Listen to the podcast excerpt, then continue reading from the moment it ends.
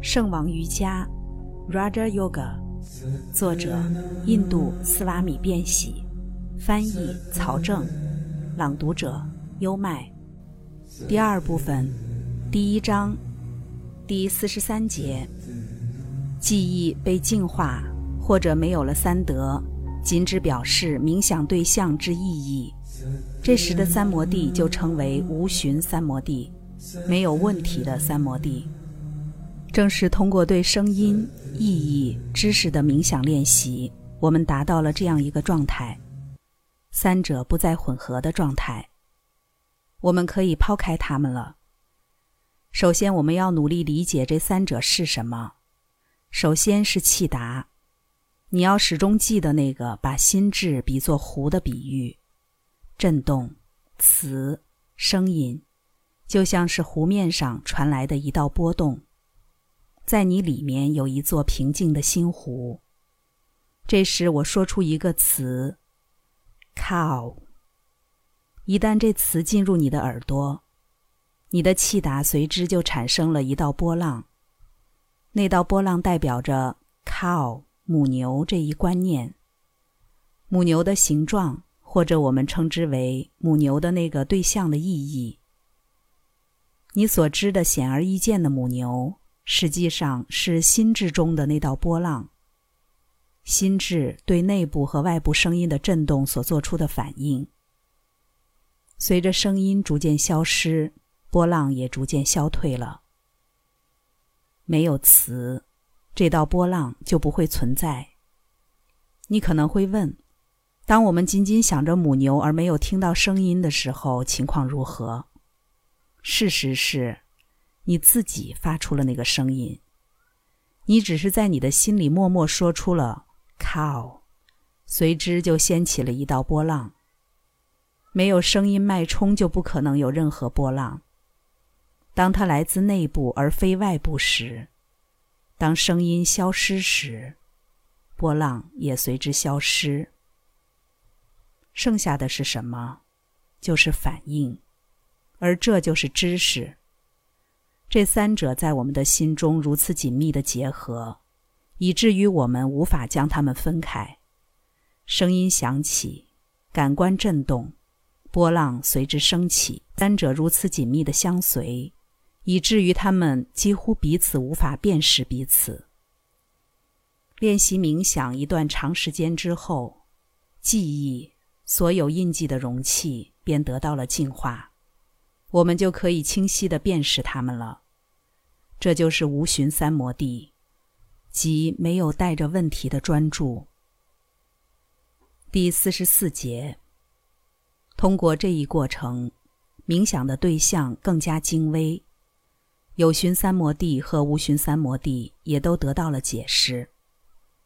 再一次应用了与先前提及的相似的过程，只是先前的冥想对象是粗糙的，这里对象则是精微的。第四十五节，最精微的对象是圣音，Pradhana，即原质或未显。粗糙的对象仅仅只是元素，万物都从这些元素而来。精微的对象始于精微的元素或精微粒子，组织器官、心意、私我、心智，所有显现的原因，萨垂、罗遮以及达摩的材质之间的平衡，被称为圣音，或原质，或未显。这些都包含在精微对象的门类中，但是唯有普鲁沙不在其内。第四十六节，这些三摩地都是有种三摩地。这些有种三摩地不会摧毁过去行为播下的种子，因此无法带来解脱，但它们带给瑜伽士如下段落中描述的影响。第四十七节。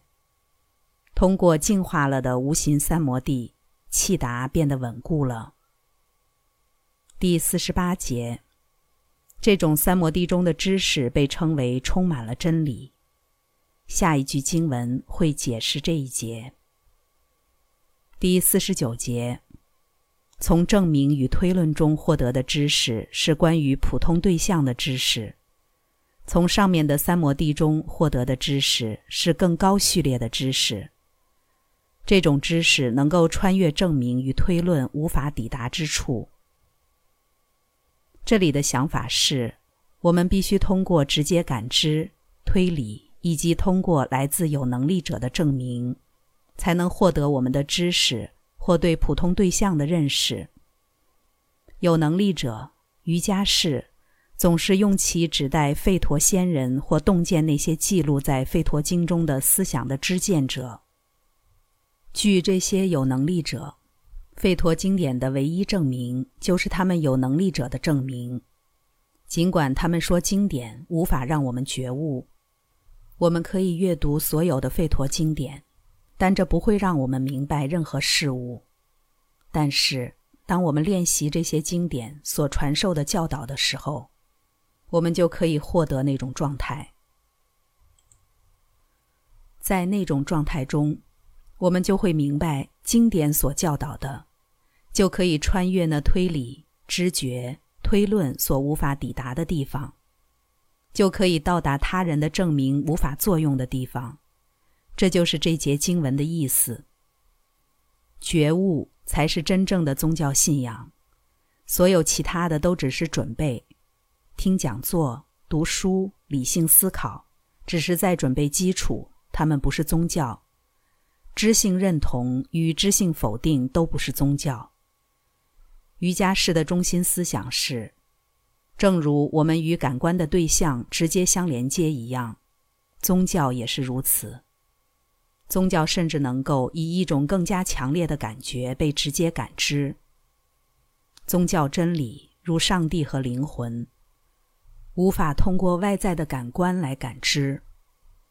我不能用我自己的眼睛看见上帝，我也无法用我的双手触碰到上帝。我们也知道，我们不能在感官之外展开推理。推理把我们遗弃在相当犹豫不决的某一点上。我们可以思考我们全部的生活，正如这世界数千年来一直所做的那样。但结果就是，我们发现，我们无法证明或证伪宗教事实。我们把我们直接感知到的作为基础。并在那个基础上进行推理。所以显而易见的是，推理必然被限定在这些感知的边界之内，它永不能超越这个边界。而觉悟的整个范围超越了感知感官。瑜伽士说，人可以超越他的直接感官感知，也可以超越他的推理。人在其自身内拥有甚至超越智性的功能和力量。这种力量存在在每一个生灵之中，每一个创造物之中。通过瑜伽的练习，那种力量被唤醒了，随之而来的就是人超越了推理的普遍的限制，直接感知那些超越了所有推理的事物。第五十节，从这三摩地中获得的印记，阻断所有其他的印记。在前文中，我们可以看到，要获得那种超意识的唯一方式就是专注三摩地。我们也已经明白，阻碍心意专注的是过去的潜在业力及印记。你所观察到的一切告诉你，当你试着集中你的心意时，念头会游荡开来；当你试着去思考神的时候。那一刻，这些潜在业力就会显现。其他时候，他们不会如此活跃，但当你不希望他们出现时，他们肯定就在那里，尽他们最大的努力挤占你的心意。为什么会这样？为什么专注时他们会变得如此有力？这是因为你在压抑他们，而他们也会用他们所有的力量来做出反应。其他不压抑的时候，他们不会做出反应。这些过去的旧印记数不胜数，他们留在气达的某处，就像老虎等待猎物一样，准备着，然后突然跳出来。要升起我们想要的那一个想法，并把其他想法排除掉，就必须要压制这些印记。反之，他们会同时挣扎着冒出来。正是这些潜在业力的各种力量阻碍着心意的专注。因为这里提到的这种三摩地压制潜在业力的力量强大，所以这种三摩地是最适合练习的。通过这种专注所升起的业力如此强大，以至于它将阻断其他旧的印记的行动，阻止这些印记。第五十一节，通过这样，所有的印记都被抑制了。这时，五种三摩地就出现了。你要记住，我们的目标是感知大灵魂自身。我们无法感知大灵魂，是因为大灵魂与三德、心意、身体混在了一起。无知的人认为他的身体就是大灵魂，博学者认为他的心意就是大灵魂，他们都错了。是什么使得大灵魂与所有的一切混在了一起？气达中的不同波动涌了起来。它们遮蔽了大灵魂。透过这些波动，我们只能看到大灵魂的一点投射。因此，如果这是愤怒的波浪，我们会看到愤怒的灵魂。某人就会说：“我愤怒。”如果它是爱的波浪，我们就看见我们投射在那爱的波浪中的样子。我们就会说：“我们爱。”如果那是软弱的波浪，大灵魂投射在其中，我们就会认为我们是软弱的。这些不同的想法源自不同的印记，这些潜在业力遮蔽了大灵魂。只要气达之湖上还有一道波浪，我们就无法感知大灵魂的真实本性。除非所有的波浪都消退了，否则大灵魂的真性永远不被我们所感知。所以，首先。帕坦加利教导我们关于这些波动的意义。其次，教导我们抑制这些波动的最好方法。第三，就如以火驱火一样，教导我们如何用一道如此强烈的波动来抑制所有其他的波动。当只剩下最后一道波动时，我们就可以非常容易地抑制住它了。而当最后一道波动也消退了的时候，这种三摩地或专注就称为五种三摩地。它不留一物，大灵魂就在其自身的荣光中显现出本源的样子。随后我们就会知道，大灵魂不是复合之物，而是宇宙中永恒的独一者。因此，它无生、无死、不朽。坚不可摧，它是智性的永恒本质。刚才带来的是《圣王瑜伽》第二部分第一章第四十三节至五十一节。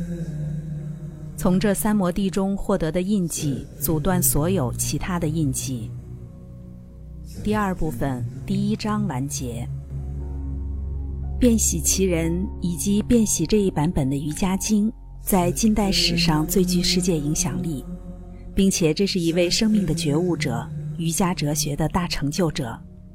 跟着优麦，带你不走寻常路的看世界。